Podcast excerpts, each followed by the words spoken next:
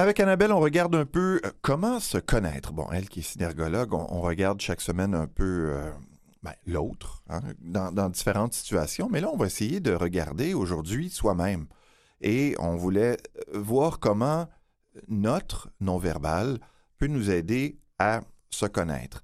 Le premier défi, c'est de réaliser notre non-verbal, Annabelle.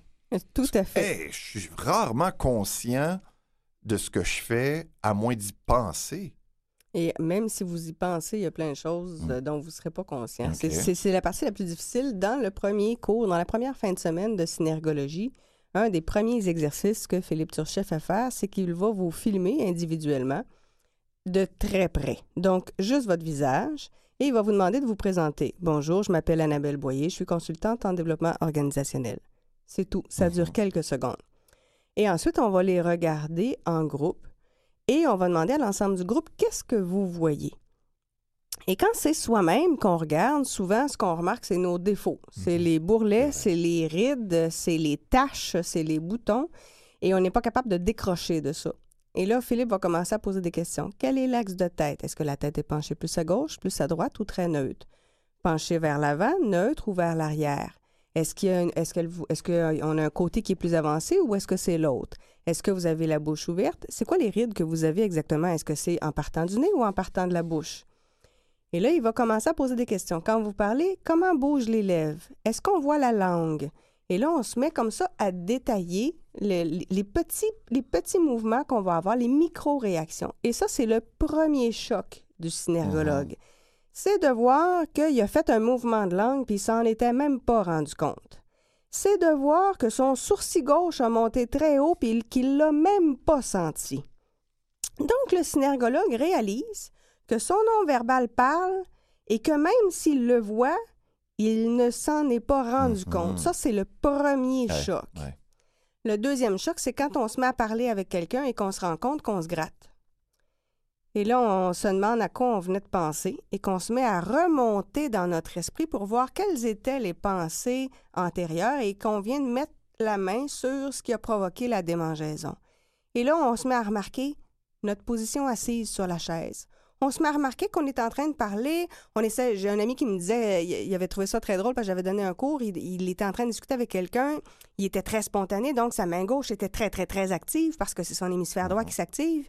Et la personne ne comprenait pas son point. Et après une couple de minutes, il s'est tanné et comme il comprenait, l'individu comprenait toujours pas, il s'est mis à lui parler, mon ami, avec la main droite qui est devenue très active et très rectiligne, très rigide, le poignet raide. Et en voyant sa, main droite s'activer de façon très rectiligne, il a pensé à moi, puis il est venu me voir après, puis il dit T'as tout à fait raison. Il dit Au début, j'étais très spontané, mais comme il voulait pas comprendre, ça marchait pas, je voulais le convaincre, c'est ma main droite qui a embarqué parce que là, à ce moment-là, j'ai décidé rationnellement de, de lui faire comprendre mon point. Mais en faisant cet exercice-là, évidemment, il a perdu le fil de son idée parce que en prenant conscience qu'il venait de changer de main, en comprenant pourquoi il avait changé de main, il est revenu en lui et à partir de là, il a arrêté d'être à l'écoute de l'autre. Et la première année de synergologie, c'est ce qui arrive le plus souvent. OK. On Parce- est mêlés. On est mêlé parce que on prend conscience de notre non-verbal et le temps qu'on cherche, ça veut dire quoi ça déjà? Qu'est-ce qui a provoqué ça? Le temps qu'on le cherche, on n'est plus à l'écoute de l'autre. Et l'autre, évidemment, s'en rend compte. C'est comme si vous êtes, vous êtes en train de parler à quelqu'un puis la personne a l'air dans l'une ou a l'air ailleurs, vous allez vous en rendre compte. Ouais. Donc, il y a un petit jeu de ping-pong comme ça qui va se jouer et évidemment, on va prendre conscience de tout ce qui nous dérange, de toutes les personnalités avec lesquelles on a plus de misère parce que notre non-verbal devient très éloquent. Mhm. À un moment donné, il y a des fois où on va être avec quelqu'un, on n'aime pas ça, et tout d'un coup, on baisse les yeux et on se rend compte qu'on est tapis dans le fond de la chaise, qu'on a les bras croisés, les jambes croisées, les chevilles toutes repliées, parce que là, tout d'un coup, on n'est pas dans une position agréable et on prend conscience qu'on n'est pas bien. Et là, on a un choix à faire. Est-ce qu'on reste pas bien ou est-ce qu'on agit pour modifier la situation actuelle? Et là, le synergologue, à ce moment-là, comprend que il peut modifier son état, son état, son attitude pour modifier la situation.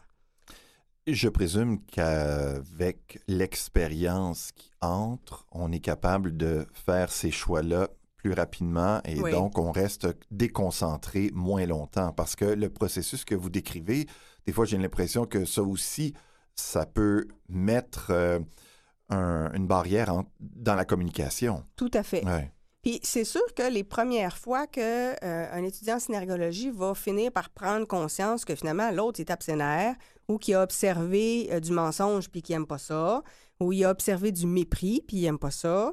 Euh, évidemment, il aime pas ça. Son non-verbal vient d'exprimer qu'il aimait pas ça non Ouais, plus. L'autre ouais. vient de le voir, il réagit, mais il sait pas exactement pourquoi l'autre est pas content. Donc, il y, a- il y a ce jeu-là aussi. Hein. On voit du mépris, par exemple, dans le visage de l'autre. Est-ce que c'est du mépris par rapport à moi, par rapport à ce que je viens de dire, par rapport à une pensée qui vient de lui traverser Mhm. l'esprit, par rapport à quelqu'un qui est passé derrière moi? On le sait pas. Donc, il faut Ça, c'est intéressant nommer. ça, par rapport à quelqu'un qui est passé. Oui, parce que Ouais, bien peut des fois, je me souviens. Oui, oui, à un moment donné, je suis au restaurant et je vois la- le visage de mon conjoint qui se, qui se change de- du tout au tout. Euh, mais j'ai vu juste une fraction de seconde avant Mhm. le regard qui est passé. Donc, je sais qu'il y a quelqu'un qui est passé, c'est quelqu'un qui aimait pas. OK. Mais je l'ai nommé. Parce que c'est ça, le plus gros travail, ça devient ça, c'est d'être capable de nommer les choses sans porter de jugement, sans faire d'accusation, de nommer non pas euh, ce qu'on voit chez l'autre, mais davantage notre émotion. Je constate que, est-ce qu'il est possible que, parce qu'à ce moment-là, on peut en arriver à établir avec l'autre une communication qui est plus authentique et une dynamique où on est plus dans, dans un état réflexif. Donc, accepter que j'ai un point de vue, accepter que l'autre a un point de vue qui peut être différent du mien, puis Ouais. être à l'aise avec ça. Bon, dans votre cas, ça va bien parce que les deux, vous travaillez à armes égales, euh, votre conjoint ayant autant de savoir-faire là-dedans, mais sinon, ça doit être bien fatigant. Est-ce que euh, le l'apprentissage de soi, en fait, comment cela peut nous aider? Bon, j'entends bien lorsque on réalise qu'on n'est pas bien Oui. et qu'on peut peut-être changer cette attitude-là, mais y a-t-il d'autres euh, circonstances où de s'auto-évaluer, si on veut, peut nous aider? Ben, en fait, à chaque fois qu'on est avec des amis, qu'on est avec de la famille, il y a des patterns de comportement qui se sont établis. Euh, parce qu'on est là depuis longtemps, Mhm. puis souvent, on ne veut pas faire de peine, on veut pas gérer de générer de conflits, on veut que ça se passe bien, mais il y a donc une dynamique qui s'est instaurée. Et évidemment, quand on se met à regarder notre non-verbal et le non-verbal des autres, on voit tout ce qui accroche, tout ce qui est pas, tout ce qui est pas tout à fait bien dit, tout ce qui est non dit. Et à ce moment-là, on peut se mettre à travailler là-dessus. Parce que c'est sûr que euh, moi, quand je suis avec des amis, les premières fois, quand j'étudiais en synergologie, il y a des fois où les gens vont dire des affaires, puis on va les laisser passer parce Ouais. que c'est des amis. Ouais. Sauf qu'à un moment donné, quand tu étudies la synergologie, il y en a une qui dit quelque chose et tu vois la réaction de tous les autres. et tu Ah te ouais. rends compte Ouais, que tout ouais, le monde ouais. n'a pas apprécié, pas puis passé. personne n'ose Ouais, le dire. Il vous invite encore? Oui, C'est ça le danger. Oui, mais, euh, mais ça a pris, euh, ça a- il a fallu un le travailler, puis j'ai j'ai été chanceuse parce que dans ce groupe d'amis-là, il y a une psychoéducatrice qui est synergologue aujourd'hui, Nancy Cromp.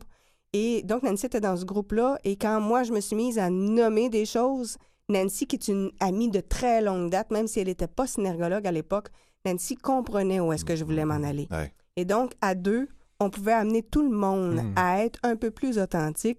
Puis à partir de là, euh, il y a plein de choses qui se sont ouvertes. Il y en a une qui a avoué qu'elle n'était pas, elle était pas heureuse en couple, puis elle voulait se séparer, puis elle ne savait pas comment faire. L'autre qui était en couple, mais avec un homme plus âgé, puis elle ne savait pas comment l'annoncer à sa mère. Puis finalement, il y avait plein de secrets. Mhm. Et à partir de là, il a arrêté d'avoir 36 000 secrets. Ouais. Et ça, ça a soudé les gens beaucoup plus à ce moment-là parce que les gens se permettaient de se dire les vraies choses. Et, et se dire les vraies choses, ça peut aller très loin. Ouais. Donc, les, les filles ont été capables de parler d'abus sexuels durant l'enfance, de conjoints violents, de, de difficultés avec les enfants, de, de- du corps qui se modifie parce qu'on a eu des enfants puis on vieillit et qu'on n'est pas capable de le dire puis qu'on n'est même pas capable d'en parler à un médecin puis qu'est-ce qu'on fait avec ça parce que ça nous rend malheureuse. que je l'ai vu, ce film-là. Euh, si, euh, si je réfléchis le moindrement sur, sur mes émotions, si je suis à l'écoute de moi-même, je n'ai peut-être pas besoin du non-verbal pour m'aider à savoir que je suis nerveux ou je suis mal à l'aise avec ce que cette personne-là vient de me dire ou euh, j'essaie de voir à la fois euh, comment ne pas toujours être déconcentré et euh, de voir la, différence entre écouter le non-verbal et écouter l'émotion. Mais en fait, souvent, quand on a, quand on est envahi par une émotion, ça devient difficile de prendre du recul et de la rationaliser, justement parce que l'émotion est forte. L'émotion étant tellement forte que souvent, euh, je me rappelle mon conjoint, à un moment donné, je lui disais Oh, ta, ta- ta journée n'a pas bien été, euh, et qu'est-ce qui s'est passé Et il était tellement envahi qu'il n'était pas capable de me dire quelle était l'émotion. Donc, j'ai dit Regarde, on va juste reprendre le non-verbal que tu as en ce moment. Il y a un œil gauche qui est plus fermé que l'œil droit. On a un sourcil gauche qui est plus haut que l'œil droit. On a la tête qui est penchée à droite. Tu me regardes davantage avec ton œil droit. Ton poing gauche est fermé. Il y a une crispation au niveau des deux Donc, on épaules. peut nommer les choses. Voilà. Ouais, Et ouais. de les nommer, ça permet de les rendre euh, moins difficiles à assimiler. Mhm. Ça, ça leur donne un, un aspect extérieur, un aspect objectif, un, un aspect analysable. Et donc, en nommant les choses, je dis, ben, en regardant tous tous les aspects non-verbaux que je vois, je décèle une certaine colère, mais la colère est souvent une émotion qui en travestit une autre. Donc, derrière la colère, j'aurais tendance à croire qu'il y a de la tristesse. Donc, est-ce qu'il y a un événement dans la journée qui a causé cette Mhm. peine-là? Et une fois qu'elle est nommée, ça a été beaucoup plus facile pour lui de l'extérioriser, de la verbaliser. Et à ce moment-là, ça a été plutôt un déluge de Ouais, ouais. il s'est passé ça, il s'est passé ça, il s'est passé ça. Est-ce Donc- que le contraire peut arriver également? C'est-à-dire que le non-verbal dit telle chose, la personne, soit consciemment ou inconsciemment, pense ressentir autre chose. Et là, c'est de départager qui dit vrai entre la tête et le corps. Mais en fait, les deux disent vrai. Ah oui. Euh, la difficulté, c'est justement que la tête a pensé à quelque chose, mais ce que vous pensez, là, ça, c'est ce qui est au niveau du conscient. Mais 90% de ce qui se passe dans votre cerveau est dans l'inconscient. Fait que le non-verbal, lui, il va donner ce qui se passe dans l'inconscient aussi. Fait que si, par exemple, vous êtes à une rencontre, vous rencontrez un- une nouvelle conquête potentielle, vous la trouvez intéressante, vous la trouvez belle, vous aimez sa voix, vous aimez son rire, mais vous sortez d'une relation difficile. La dernière fille vous a arraché le cœur. Donc, dans votre verbal, ce qu'on va avoir, c'est l'envie de découvrir, c'est l'envie d'échanger, mais dans le non-verbal, ce qu'on va avoir, ouais. c'est la blessure, c'est la crainte, c'est le besoin d'être réconforté. Donc, les deux sont tout à fait vrais, mais le synergologue doit justement voir qu'il y a deux choses différentes, souvent même beaucoup plus que deux, et à partir de là, le, le synergologue, ce qu'il va essayer de faire, c'est encore une fois de nommer les choses pour permettre à l'autre de s'exprimer le plus librement dans une communication la plus authentique possible. Annabelle Boyer, est-ce qu'on a une, on est-ce qu'on a une idée du pourcentage des EUT, que ce soit ergo, que ce soit psycho, qui sont synergologues? Bien, Et- au Québec, on a une centaine de synergologues formés. Seulement? Seulement. Donc, et on, on en a évidemment en France, en Belgique, en Espagne, au Maroc. euh, on en a maintenant au Japon qui sont en train de se faire former. Donc, évidemment, il n'y en a pas beaucoup. Ouais. J'aimerais ça, moi, que mon psy puisse Ben, ça, il y en lire a. ce que, ce que je suis pas capable de, de lui dire ou même de réaliser moi-même? Oui, ça, il y a des psys, des psychoéducateurs, des neuropsys, des travailleurs sociaux. Des... Ça, il y en a, ça, il y en a plusieurs. Mais évidemment, il y a beaucoup aussi de policiers, d'avocats, de Oui, gestionnaires, oui, de professeurs. là. Mais même s'il y en a plusieurs, vous dites s'il y en a une centaine au Québec, euh, toutes disciplines confondues. Ça n'en euh, fait pas beaucoup. C'est ça. Donc, ça vaut peut-être la peine, lorsqu'on magasine, oui, de regarder le tarif et la proximité de notre euh, lieu, mais aussi de cette expertise-là qui peut être une plus-value forte, euh, fort utile. Oui, mais si vous allez sur le site de Synergologie, synergologie.org, vous avez la liste des synergologues reconnus, accrédités, encore actifs, parce qu'évidemment, Mhm. il y a des gens qui, à moment donné, euh, prennent Ben leur ouais. retraite. Là. Ouais. Donc, vous allez les trouver à ce moment-là et vous allez avoir l'autre profession qu'ils ont, euh, qu'ils ont dans leur bagage. là. Donc, synergologie.org? Oui, tout à fait. Jean-Sébastien, notez ça, il faut mettre ça sur le site de Midi Martini pour que les gens puissent euh, y recourir euh, si utile.